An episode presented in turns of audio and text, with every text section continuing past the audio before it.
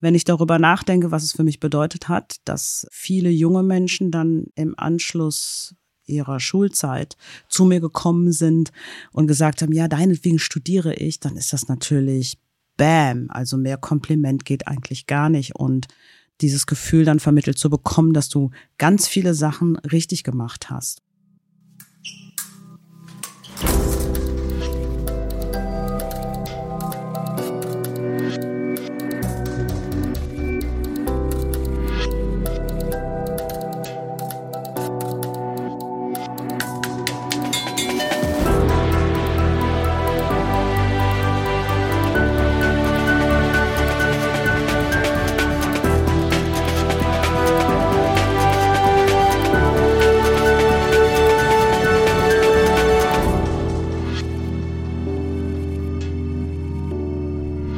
Herzlich willkommen beim Durchfechter.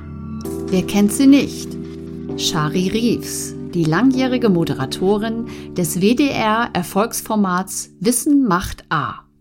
Klugscheißen mit Shari und Ralf. So lautete das Motto der beliebten Wissenssendung seit 2001. Kinder und auch viele Erwachsene lieben das Format bis heute. Shari verließ die Sendung 2016. Seitdem moderiert die Kölnerin große Events. Reeves, deren Eltern beide aus Ostafrika stammen, lebt viele ihrer Talente selbstbewusst aus. Sie liebt die Bühne als TV-Moderatorin, Schauspielerin oder Musikerin. Oder sie ist andersweitig kreativ, fotografiert, produziert Filme oder Podcasts, gestaltet Webseiten. Für Amazon Prime wird sie ab Herbst 2021 wieder vor der Kamera stehen, als Berichterstatterin der Champions League. Diese Aufgabe wird ein Stück ihrer Lebensgeschichte zurückholen, denn die heute 52-Jährige kickte vor ihrer Fernsehkarriere als Fußballerin in der Bundesliga und stand sogar im Kader der deutschen U16-Nationalmannschaft.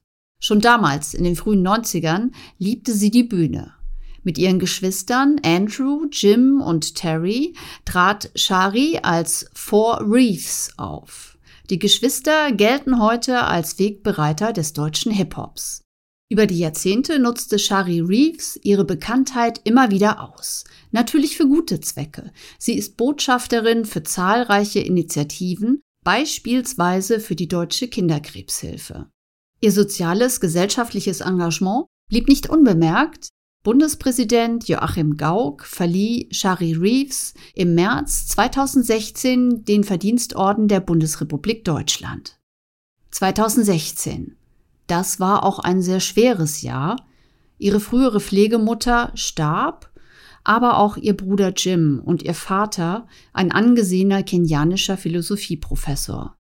All das geschah innerhalb von sechs Wochen. Diese Schicksalsschläge waren umso härter, weil sowohl der Bruder als auch der Vater ermordet wurden. Im Durchfechter berichtet Shari Reeves nicht von dieser schweren Zeit, aber sehr viel darüber, wie sie mit schwierigen Situationen umgeht. Schon in ihrer Kindheit war ihre Resilienz gefordert. Sie verbrachte Jahre in einem katholischen Nonneninternat, ungewollt, als Außenseiterin, ohne beste Freundin. Zum Glück gab es den Fußball. Sport hat ihr stets gut getan und im Fußballteam war ihre Hautfarbe egal. Aber hört selbst. Mein Name ist Corina Niebuhr und ich wünsche euch nun viel Spaß mit Shari Reeves, die schon so einiges in ihrem Leben auf beeindruckende, außergewöhnliche Art und Weise durchgefochten hat.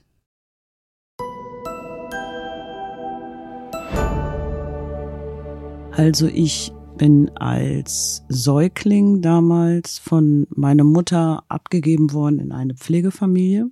Bin also aufgewachsen in einer echten rheinländischen Familie, die ich Oma und Opa genannt habe, weil meine Oma darauf bestand, dass meine Mutter meine Mutter bleibt. Was, wie ich finde, auch ein ganz großer Charakterzug war. Und sie selbst hatte elf eigene Kinder.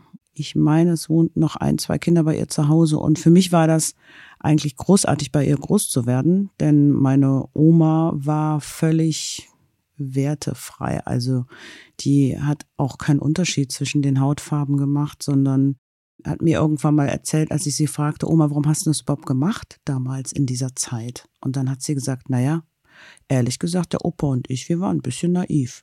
Und das fand ich toll, weil die so ganz unprätentiös damit umgegangen ist. Ja, und dann war ich halt im Internat. Das war im Alter von sechs Jahren. Das war für mich sehr schwierig, weil ich nicht gewünscht war und ich da auch eher von meiner Mutter gezwungen wurde, dort zu sein, die sich hatte, ich sag mal, ganz bewusst überreden lassen von einer angeblichen Freundin, deren Tochter auch im Internat war. Und dann hat sie für sich entschieden, mich bei meiner Großmutter und meinem Großvater wieder abzuholen. Das hat sie auch genau in der Art und Weise gemacht, unangekündigt. Und ich kam dann ins Internat. Es war für mich, wie ich es eben schon angesprochen habe, eine ganz schwierige Zeit, weil es ein Nonnenkloster war. Die Ursulinenschule war ein Orden. Mittlerweile ist es eine erzbistümliche Schule, die natürlich hochkatholisch ist. Und wenn man schon aus einer Familie kam, also meine Eltern waren ja auch getrennt offiziell und dann noch diese Hautfarbe und das war dann nochmal doppelt so schwierig. Ich hatte dort allerdings eine sehr, sehr gute, sehr liebe Freundin, die immer sehr auf mich aufgepasst hat, muss ich sagen. Ähm, nie wieder gesehen danach, also ich kenne sie nicht mehr. Sie kam und das ist das, woran ich mich erinnere, aus einer Familie, die nur vorübergehend da waren. Ich gehe davon aus, das waren Diplomaten waren auch sehr liberal, weil sie sehr viel gereist sind. Sie hat sich immer so ein bisschen um mich gekümmert und nachdem dann die Grundschule vorbei war und ich dann auf die weiterführende Schule, aufs Gymnasium kam, war ich eigentlich so ziemlich allein da. In der Schule selber hatte ich keine beste Freundin. Es war ja eine reine Mädchenschule mit Nonnen. Und das war auch so, dass ich nie eingeladen worden bin zu Geburtstagen. War auch, wie man heutzutage das so beschreiben würde, ich war nicht gut gelitten, aber ich konnte etwas, was ich so viel besser konnte als alle anderen Mädchen. Und das war jetzt nicht nur Fußballspielen. Ich konnte eigentlich im Sitzen, habe ich es echt geschafft, eine Eins in Sport zu kriegen, weil ich in allen Sportarten immer die Beste war. Ich war die schnellste, ich konnte am besten Völkerball spielen, ich konnte sogar auf diesen Kästen am besten turnen. Also das klingt jetzt so ein bisschen danach, als wenn ich extrem bewegungsfreudig war und ADS hatte, aber es ist gar nicht der Fall. Ich war einfach nur sehr sportlich und sehr ausdauernd. Ich komme ja jetzt auch aus ursprünglich von den Wurzeln her aus Ostafrika. Irgendwas muss man ja mit Sport im Blut haben, denke ich mal. Ja, und dann habe ich mich in der Schule eigentlich immer sehr darauf konzentriert, dass ich das für mich hatte. Also da auch sehr gut drin zu sein, damit ich mich natürlich über etwas freuen konnte. In der Grundschule war es dann so, dass diese besagte Freundin, von der ich eben gesprochen habe, sich so sehr auch um mich gekümmert hat, dass sie so ein, zweimal dann auch meine Hausaufgaben gemacht hat, weil ich äh, vor lauter Nachdenken und nicht hinterherkommen es nicht geschafft habe, das selbst zu machen. Und dann gab es ja noch diese verrückten Nonnen, die einen jetzt auch nicht gerade geliebt haben. Das heißt, es gab dann auch schon mal was auf die Finger und so. Das war ja auch so meine Zeit. Ich habe das ja auch noch miterlebt. Dann habe ich das Glück gehabt, also wenn man das so Glück nennen kann, es gab so eine einzige Nonne, die so ein bisschen Fußball spielen konnte, die mich aber nicht leiden konnte. Ich habe die auch immer getunnelt, die konnte auch gar nichts. Jedenfalls war das für mich immer schön, wenn ich dann, wenn überhaupt in dieser Situation war im Internat, habe ich mich sehr gefreut auf die Zeit nach dem Mittag und nach dem Kuchen. Also am Nachmittag gab es dann immer Kuchen ganz traditionell, weil wir dann auf den Schulhof durften und haben so ein bisschen gekickt mit ihr. Und die war sehr quirlig und es hat dann auch total Spaß gemacht. Das war so mein Hauptfokus des Tages eigentlich. Ich hatte auch sehr gute Noten. Ich hatte ein 1, irgendwas Schnitt und dann ging das irgendwann bergab, ganz drastisch. Das ging deswegen bergab, weil ich in dieser Umgebung überhaupt nicht klar kam. Ich habe mich durch die Schule gequält. Aber dadurch, dass ich jetzt nicht so gut gelitten war in der Schule, war mir immer klar, ich will irgendwas machen, wo ich für mich eine, ich sag mal, Aufmerksamkeitsbefriedigung habe. Das heißt, irgendwie entweder Rechtsanwältin, Schauspielerin, also irgendwas, wo ich gesehen werde. Das war mir, war mir wichtig als Kind. Das war mir später gar nicht mehr so wichtig. Als ich dann aus der Schule raus war, war es mir eigentlich ziemlich latte. Und was man zur Schule noch sagen kann, ist, ich hatte am Ende eine Lehrerin, die sich unfassbar sehr um mich gekümmert hat. Die hat mich auch sehr geliebt. Und es ist auch heute noch so, wir haben ein extrem enges Verhältnis. Für mich ist sie wie eine Mutter. Nach wie vor, das weiß sie auch. Sie sagt auch immer, deine Mutter ruft gerade an. Sie ruft mich zu jedem Geburtstag an. Die hat noch nie meinen Geburtstag vergessen, nicht ein einziges Mal. Und die ruft auch an, die schickt keine SMS, sie ruft an. Und es ist so, dass ich, ähm, ich hatte damals Kunstleistung und dann habe ich Kunstleistung auch im Abitur gehabt und habe dann irgend so eine komische Kreatur aus Ton machen müssen.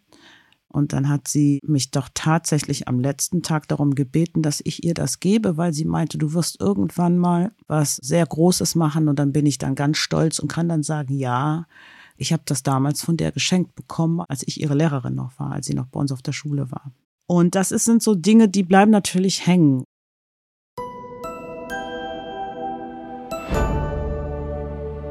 Talente haben mich gefunden. Für mich ging es immer nur darum, sie in irgendeiner Weise leben zu können.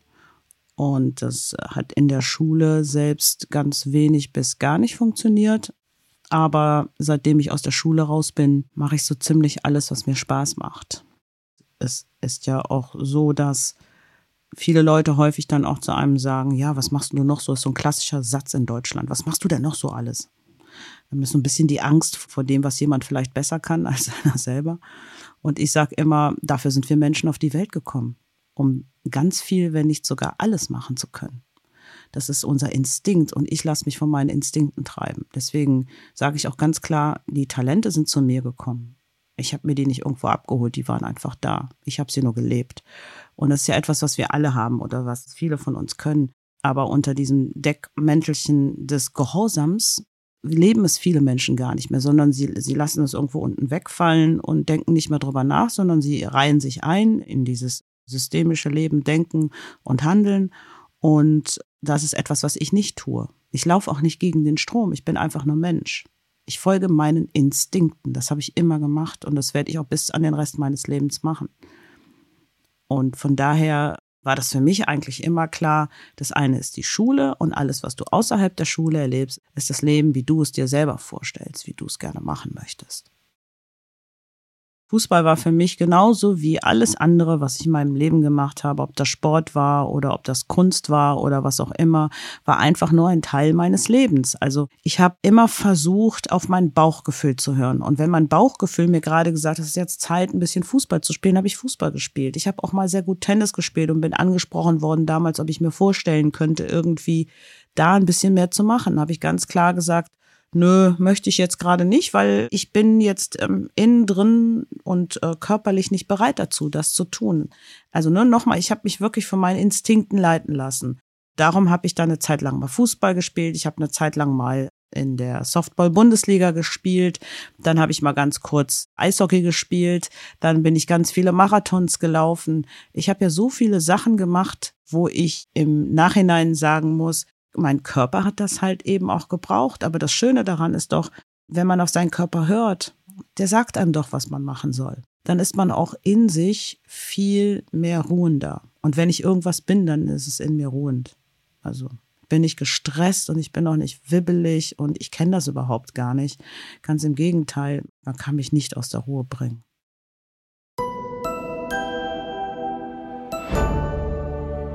Der Fußball war für mich quasi sowas wie eine Familie, wenn man das so beschreiben kann. Das war so ein soziales Auffangnetz. Innerhalb der Mannschaft gab es kein Rassismus. Also da war es wirklich so, dass man ein gemeinsames Ziel vor Augen hatte. Es ging darum zu gewinnen, den Sieg mit nach Hause zu bringen. Man hat sich auch auf diese eine Sache gemeinsam konzentriert. Und es war natürlich auf der anderen Seite auch immer der Teamgedanke vorrangig. Das heißt, wenn die eine oder andere Probleme hatte, außerhalb des Spielfeldes oder auch auf dem Spielfeld, hat man weitestgehend auch zusammengehalten. Im Nachhinein, bei allem, was jetzt nicht so schön war, ist es immer wichtig im Leben, auf die Dinge zu gucken, die gut waren, weil um das zu beantworten, diese Stärke, wo man die herholt, ich habe von meinem Vater den Verstand und von meiner Mutter diese Resilienz. Und Resilienz ist etwas, das bekommst du mit in die Wiege gelegt, aber du musst sie nähren. Und sie muss mit dir wachsen. wenn sie das nicht tut und du dich dein Leben lang bemitleidest, dann nützt es dir auch nichts, dass du die Voraussetzung dafür hast im Leben. Und ich habe sie immer wieder genährt. Also mein Fokus auch heutzutage, auch wenn ich Jobs mache beispielsweise oder wenn jetzt mal Lebenssituationen nicht so gut sind. Ich meine, ich bin Künstlerin, ich bin selbstständig. Ich habe dann auch schon mal meine Situation mit dem Finanzamt und all diese Dinge. Das ist ja nichts Ungewöhnliches. Ich fokussiere mich immer auf die Zeit danach, auf die gute Zeit danach, auf die Zeit, wo ich durchatmen kann und wo ich sagen kann, gut, das habe ich jetzt erledigt, das habe ich gut hinter mich gekriegt und jetzt kann das Leben weitergehen. Und so war das in der Schule auch. Mein Fokus war immer, irgendwann, wenn du alt genug bist, dann gehst du zu dieser Türe raus und dann wirst du dein Leben so gestalten, wie du es für dich siehst. Das war mein kompletter Fokus, die ganze Schulzeit über. Darum konnte ich auch wirklich jeden Morgen aufstehen und in die Schule und was auch immer ich da gemacht habe. Ich habe keine Ahnung, aber ich habe, glaube ich, da gelernt. So würde man das beschreiben. Aber das ist ja genau, finde ich, so ein bisschen das Problem, was wir in Deutschland haben und nicht nur im deutschen Schul- und Bildungssystem. Wir versuchen, das ist ähnlich wie bei einer Krankheit, ja. Also du wirst ja immer mit der gleichen Methodik behandelt, ohne dir den individuellen Patienten oder Menschen anzuschauen. Und so ist das ja mit der Schule auch. Es gibt ein gewisses Lernmuster, nach dem dann alle lernen sollen, weil man glaubt, ja, in der Gesamtheit glaubt man, wenn alle das dann können, dann funktioniert das gesellschaftliche System so viel besser. Aber das gesellschaftliche System funktioniert ja nicht, wenn alle das Gleiche gelernt haben und alle gleich sind, sondern es braucht ja einen Konterpart. Es muss ja vielfältig bleiben, um auch mal spüren zu können, was ist richtig und was ist falsch. Und das ist etwas, was wir grundsätzlich aus meiner Perspektive gesehen in der westlichen Welt völlig verlernt haben. Das haben halt natürlich andere Länder, wie beispielsweise die, die jetzt sich neu orientieren, Länder auf dem ostafrikanischen Kontinent, weil ich kann nur von da sprechen, weil ich da viel unterwegs bin. Da ist es so, dass man verstanden hat, wie wertvoll man selber ist und wie wertvoll das eigene Land ist und was man damit erreichen kann. Und das machen die Leute so unverbraucht. Also die wurden nicht in so ein System reingedrängt, sondern die sind irgendwie, die sind im Kopf nicht so gefangen, wie wir das sind.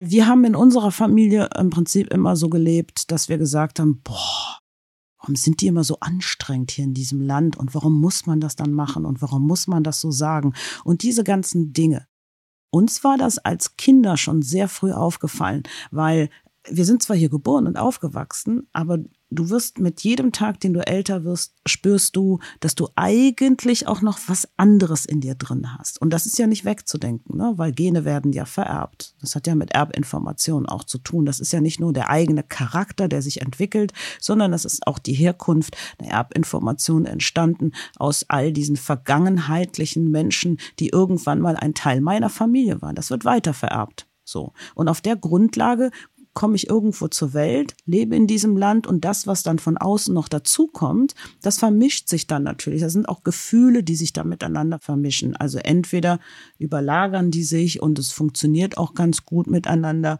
oder du spürst eben in dem Moment, Moment mal, irgendwas ist gerade anders. Ich bin ja sehr viel dort unterwegs, in vielen Teilen Afrikas.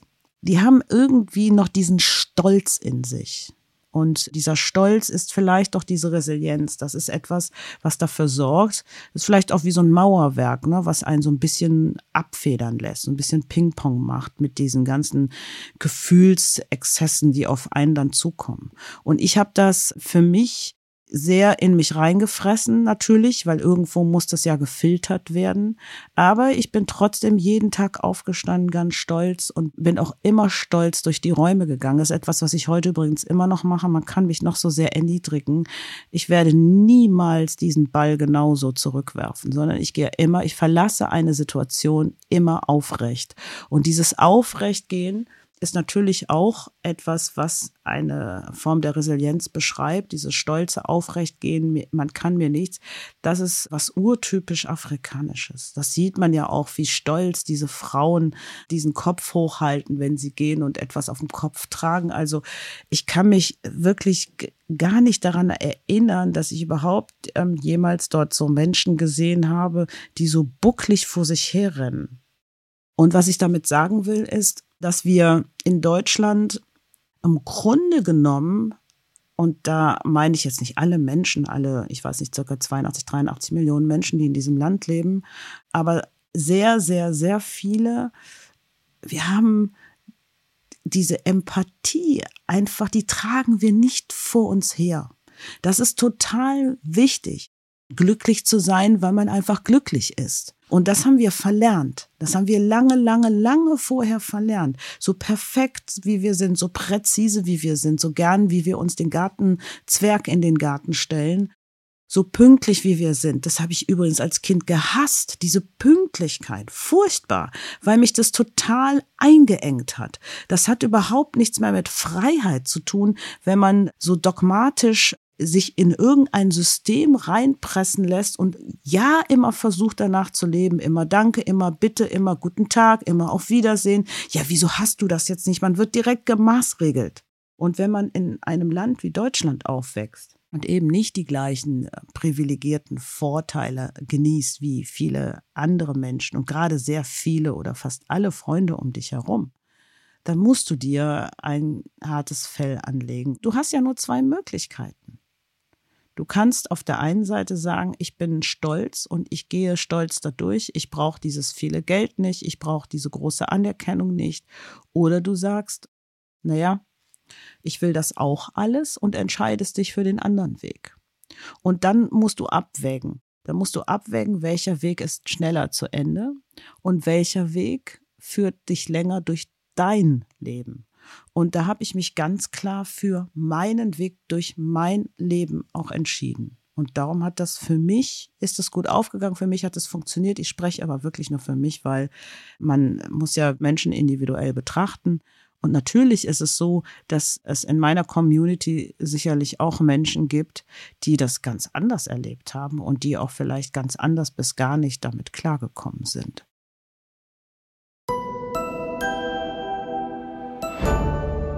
Ich habe ja die Sendung Wissen macht A zusammen mit Ralf Kaspers gemacht. Davor haben wir Mausclub gemacht. Ich war auch diejenige, die Ralf damals ansprach, als es ein neues Casting gab für den Mausclub. Da habe ich ihn hier in Köln am Heumarkt an der Bahnhaltestelle getroffen, habe ihm gesagt, pass auf, das ist ein Casting, die suchen noch eine männliche Besetzung, melde dich da doch mal, weil ich weiß, du machst das Mu-Magazin und vielleicht passt es ja ganz gut.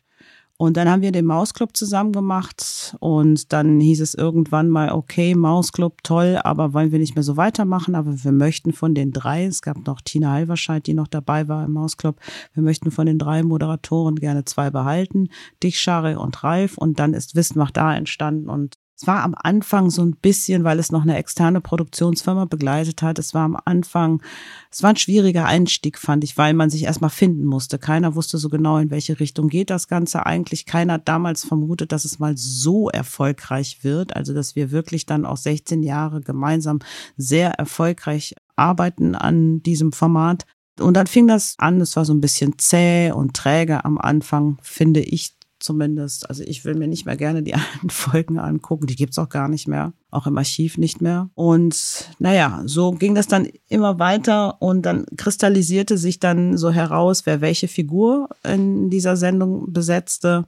Und dann gab es auch ein paar Artikel. Der erste große Artikel damals war in der Zeit. Der war nicht pro Ralf, muss man sagen der war mehr so in die Richtung, ja, und der große Reif, der sich immer runterbeugt auf die kleine Schare oder über die kleine Schare und das ist ja gar nicht so schön und so darf das nicht sein. Das war mehr so ein Artikel.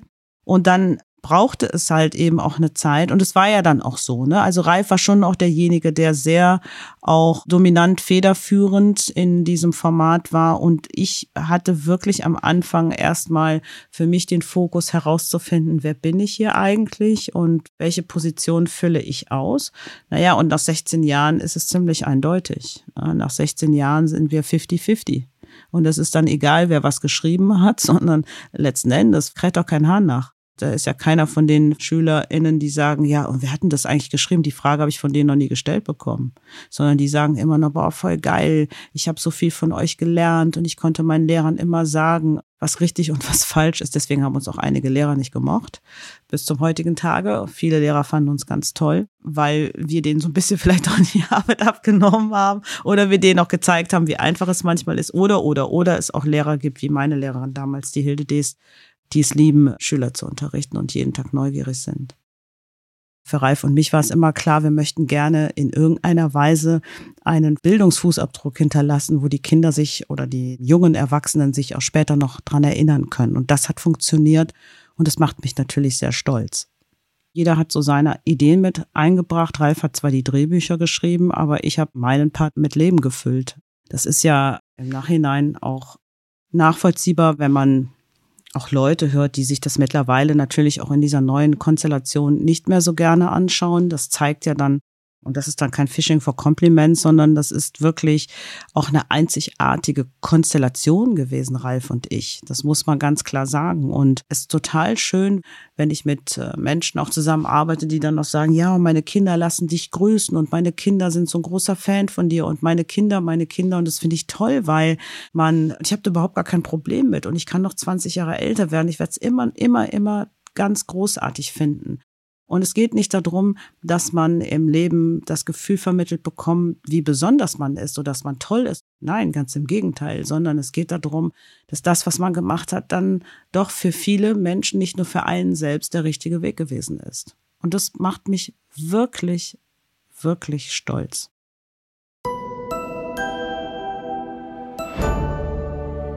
Es kam mal ein persischer Papa auf mich zu.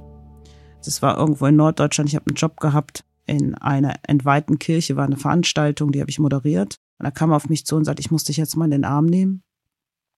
Und ich guckte ihn so an mit großen Augen und, und er sah total freundlich aus, war so ein total netter Mensch, Riesenbär. Und dann habe ich zu ihm gesagt, ja, bitteschön. und dann hat er mich in den Arm genommen und, und sagt zu mir, weißt du, ich muss mich bei dir bedanken, dass es dich gibt, weil meine Tochter liebt dich. Und die hat immer geguckt, dass es für sie jemanden gibt im Fernsehen, zu dem sie aufgucken kann, der für sie sowas, und das ist das, was viele auch sagen tatsächlich, der für sie sowas wie eine große Schwester ist. Und ich möchte mich dafür bedanken, dass es sie gibt. Und ich glaube, das ist viel mehr diese Kiste. Ne? Ich wollte immer gerne nur die große Schwester sein. Ich wollte nicht das Vorbild sein. Ich wollte die große Schwester sein. Und das Traurige daran ist aber, dass mit all dem Mut, den eine einzelne Redakteurin damals hatte, zu sagen, wir besetzen diese eine Rolle oder diese eine Position mit mir, gab es auf der anderen Seite leider in diesem Sender auch sehr viel Angst oder Ängstlichkeit, nicht dann den Schritt noch weiter zu gehen.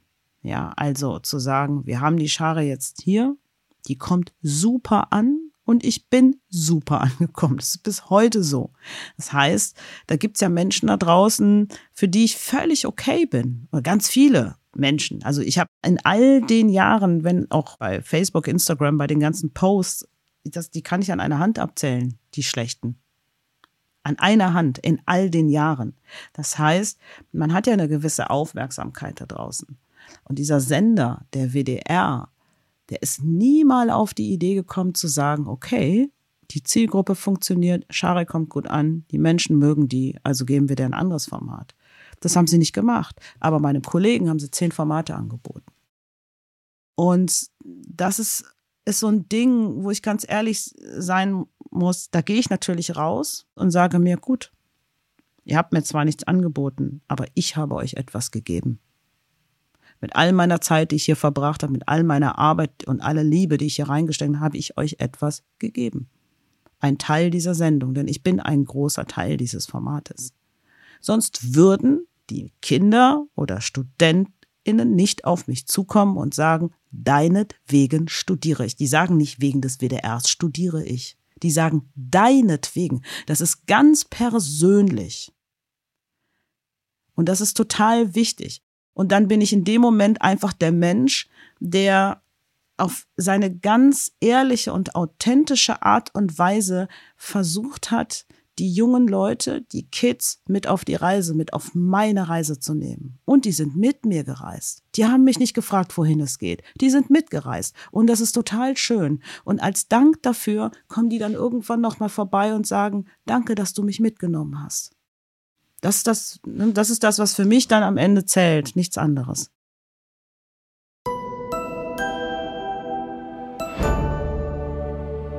Also erstmal bin ich ja das neue Gesicht von Amazon Prime und moderiere die Champions League ab September.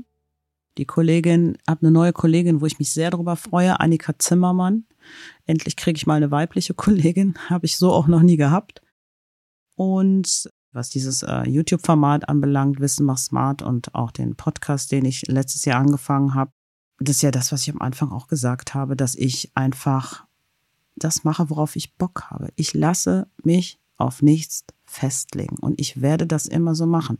Ich sag's auch gerne nochmal, ich folge meinen Instinkten. Und wenn der eine sagt, ja, aber Schara, das kannst du doch nicht machen und dann guckt sich das keiner mehr an und sagt, ich mache das nicht für die Menschen da draußen.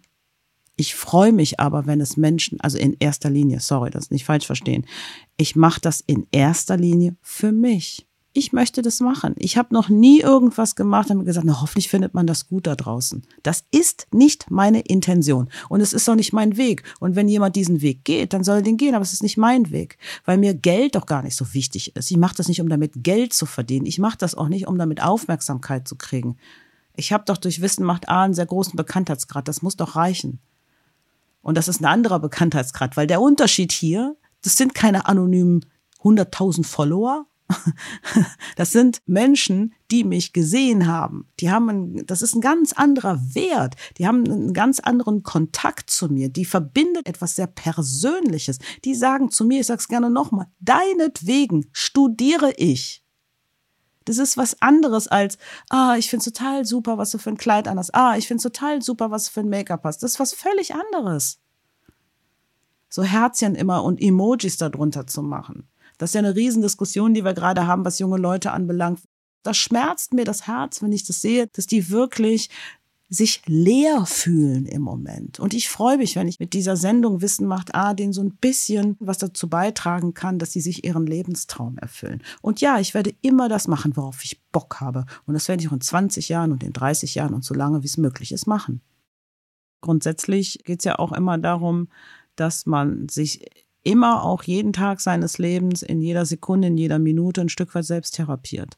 Und das tun wir alle. Jeder von uns tut das, ohne das zu merken. Das reicht ja schon, wenn ich zu einer Sache im einen Moment Ja sage und irgendwann mal gefühlte zwei Jahre später zur gleichen Sache Nein sage. Dann ist das ein Erfahrungsprozess. Ich habe dann gemerkt, okay, das hat nicht funktioniert, ist jetzt der Zeitpunkt, Nein zu sagen. Das ist wie eine Eigentherapie. Vielen von uns ist es gar nicht mehr bewusst oder eigentlich dem größten Teil der Menschen ist es nicht mehr bewusst auch auf sich selbst zu hören, auf sein eigenes Ich. Und man muss sich hinterfragen, also nicht in Frage stellen, sondern sich hinterfragen. Wohin geht mein Weg? Ist das der richtige Weg? Soll ich vielleicht nochmal zwei, drei Schritte? Und es ist auch nicht so schlimm, wenn man nochmal zwei, drei Schritte zurückgeht. Wie oft habe ich das in meinem Leben gemacht? Immer mal wieder zurück und wieder neu angelaufen. Und dann hat es vielleicht funktioniert. Und wenn es nicht funktioniert hat, okay. Dann muss man das eben auch hinnehmen. Aber für mich gibt es eine Sache nicht. Und ich glaube, das ist etwas, was ich dann doch mit dieser Resilienz gut beschreiben kann. Für mich gibt es kein Aufgeben. Das gibt es einfach nicht. Das steht nicht auf meiner Agenda.